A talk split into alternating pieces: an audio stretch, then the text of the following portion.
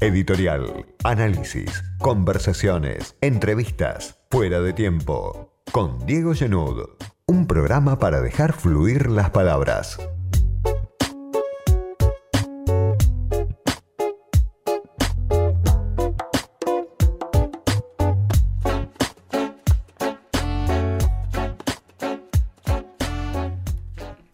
Volvió el peronismo al poder ya hace unos meses y todavía nos cuesta descifrar qué tipo de gobierno es el del Frente de Todos, qué tipo de alianza y qué tipo de proyecto está en marcha en este caso con este frente que, claro, tiene varias, varias líneas y varias cabezas. Para tratar de entender esto estamos en comunicación con Pablo Tauzón, que es politólogo, bueno, de la revista Panamá y es autor con Martín Rodríguez de La grieta desnuda, el macrismo y su época. Pablo, ¿cómo andás? Soy Diego Genud.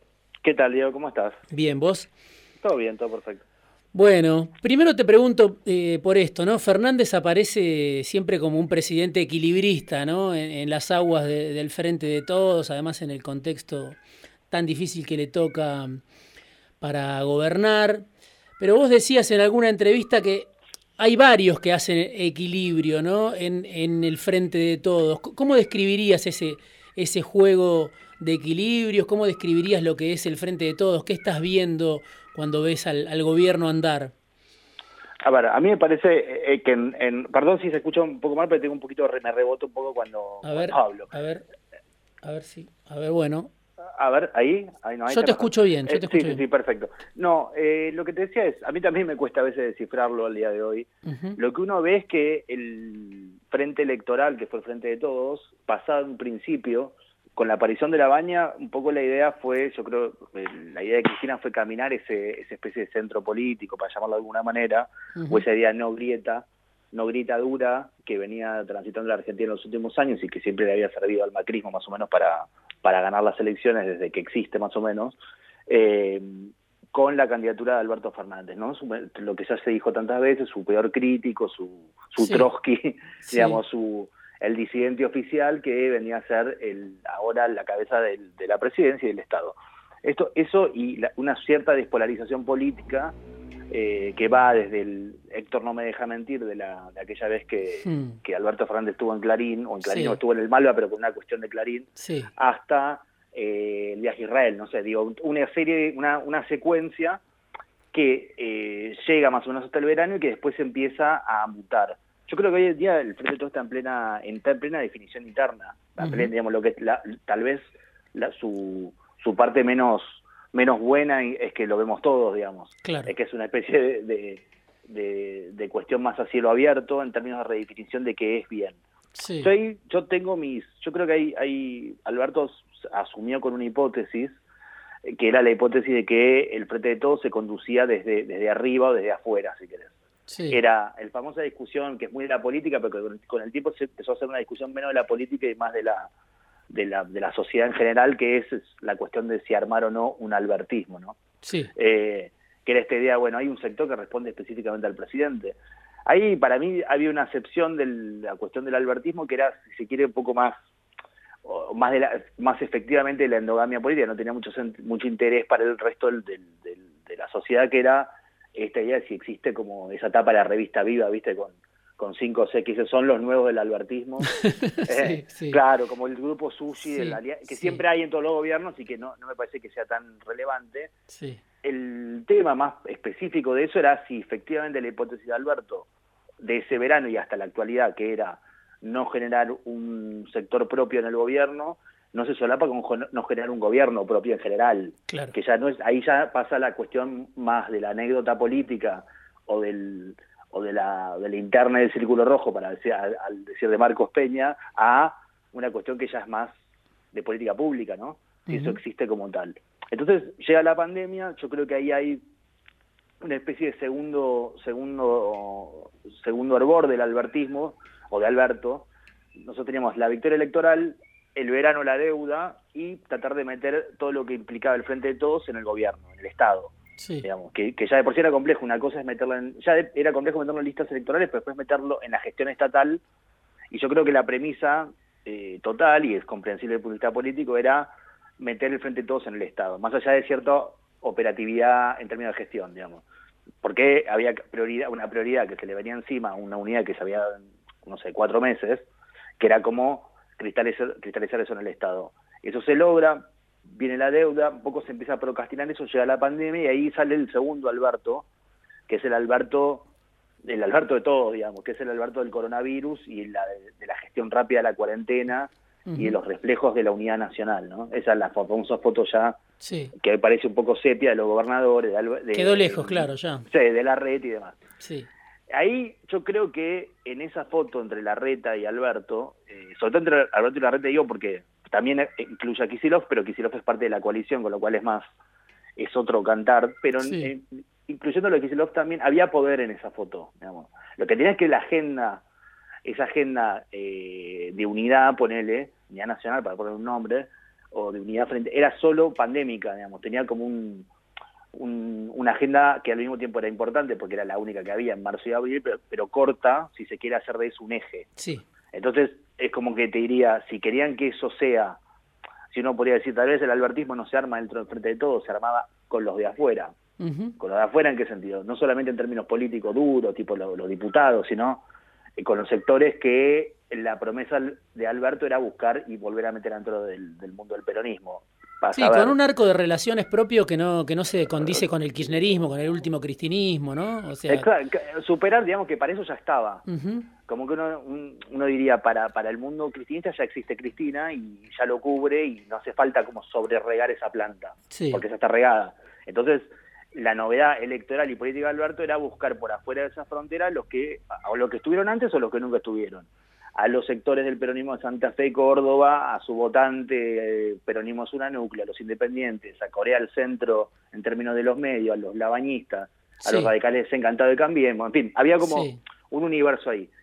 Eh, yo creo que ese, ese es el universo que más le gustó la, esa especie de tríada que se dio en esos meses, ¿no? Eh, y que explica un poco el salto de popularidad extremo que tuvieron los tres, pero sobre todo Alberto y Larreta. Sí.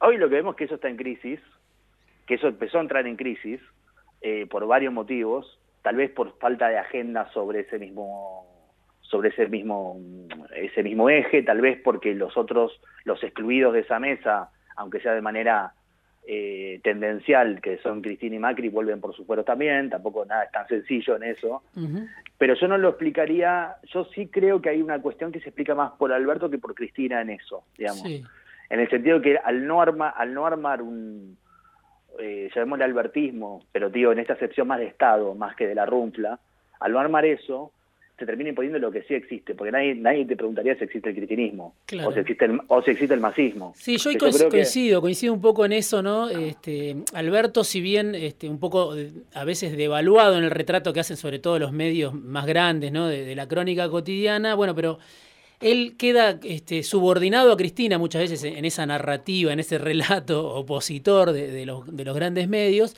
pero queda en un lugar, a mi criterio, cómodo, que es, él no es responsable, ¿no? Este, por lo que no puede. Si no puede algo, es por culpa de Cristina.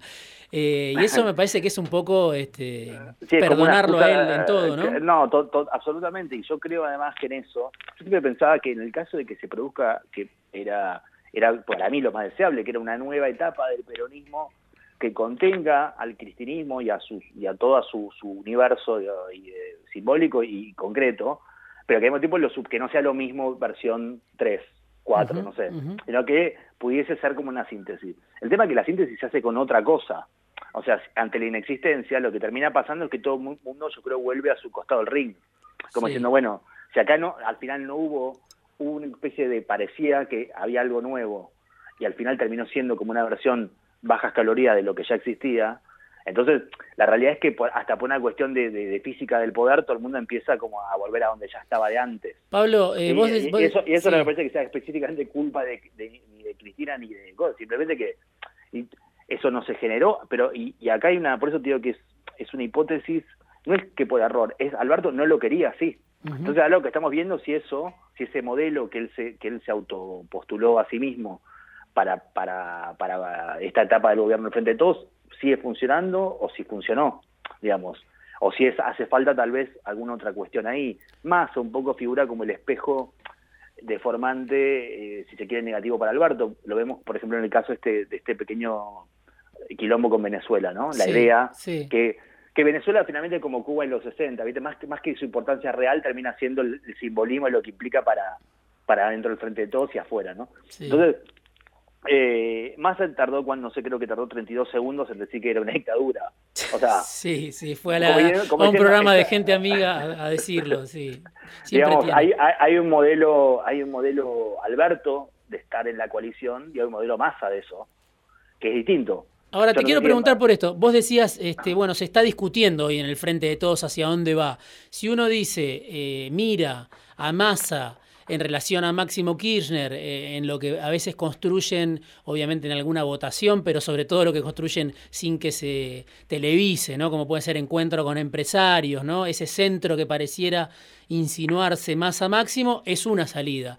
Y cuando uno ve esta postura de masa que vos planteás sobre Venezuela y ve Cristina diciendo este, no, no hay que equivocarse con la derecha empresaria de Clarín y Techín, hay como dos modelos muy distintos, ¿no? Este, ¿Cuáles son esas dos alternativas que vos ves, que se está discutiendo?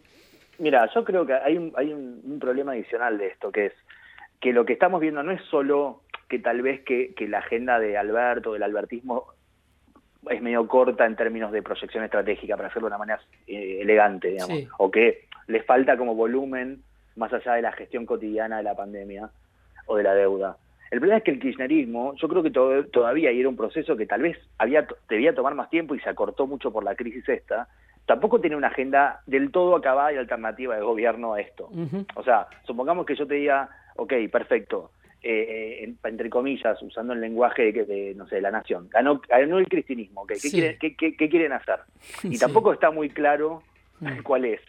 Porque eh, no es la que dice Majul que no es nacionalizar el comercio exterior, tampoco es eso. Entonces, yo creo que lo que uno ve en, en, de, la famosa entente masa máximo es como un intento de darle como operatividad política, pero que hay una parte de la agenda más, te diría, el, más, más allá del cómo, el para, el para qué y qué, que todavía está un poco eh, escrita en lápiz.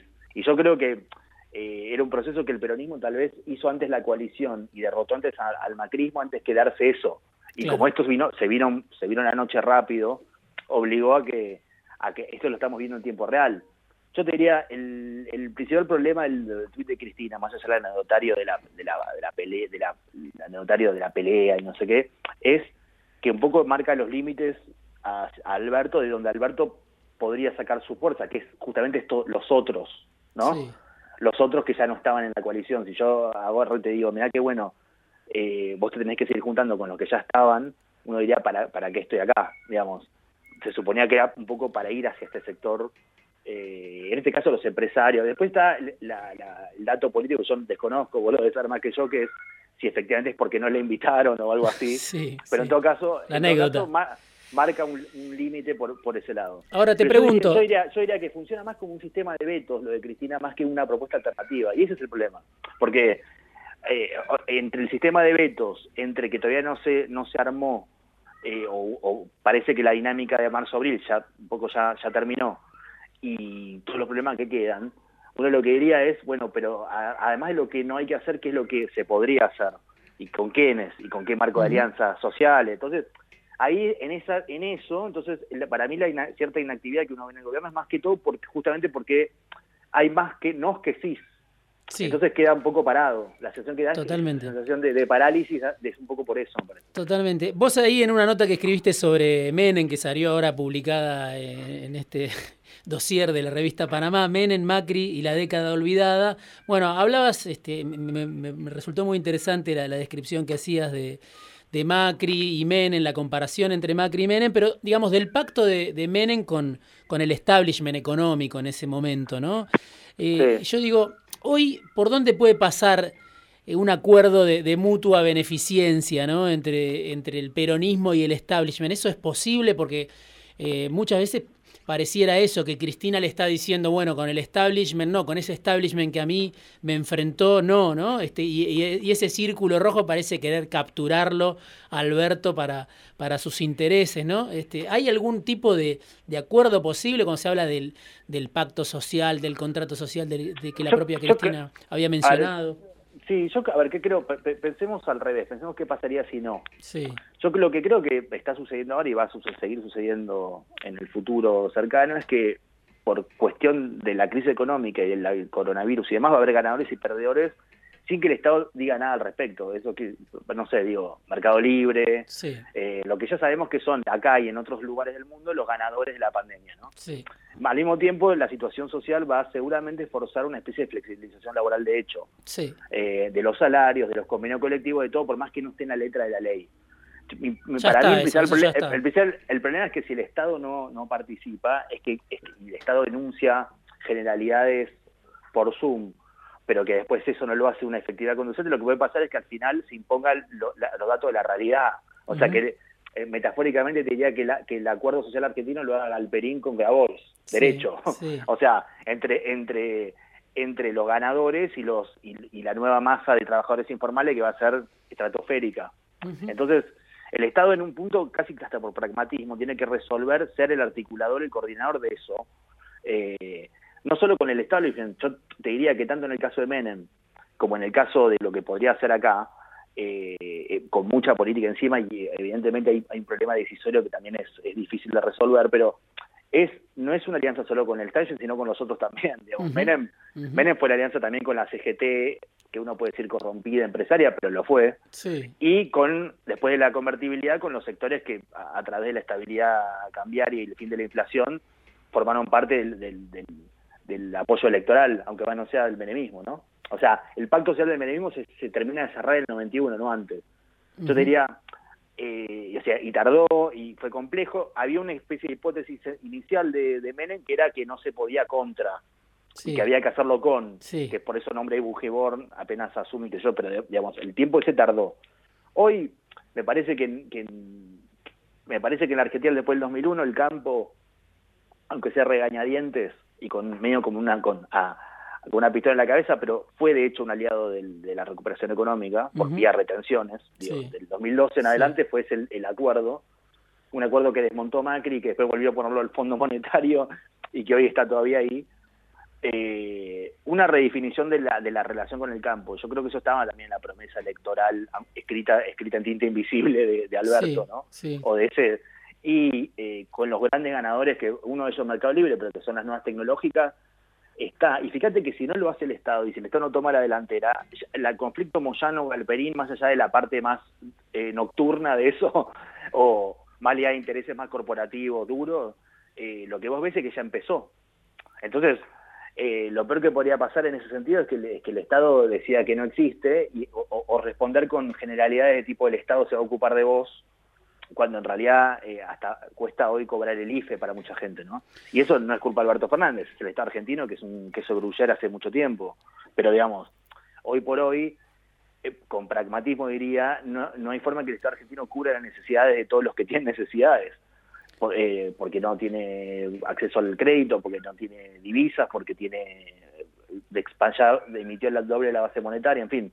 O sea, el pacto social se impone casi, te diría, como una casi casi una, una solución de, de, política algo que ya existe de hecho, ¿no? Y, tratar de conducir mínimamente ese proceso y que no se haga solo, que es lo que peor que podría pasar porque van a terminar ganando ahí sí el establishment en general si no hay si el Estado es ineficaz termina ganando de facto igual, así que Pablo, te agradezco muchísimo. El tiempo se me acabó ya, eh, se me acabaron los minutos que tenía en el programa, pero vamos a seguir charlando seguramente en algún momento. Gracias por este rato. Dale, Diego. Te mando un abrazo. Pablo Touzón, politólogo, miembro de la revista Panamá y autor con Martín Rodríguez de La Grieta Desnuda, el macrismo y su época.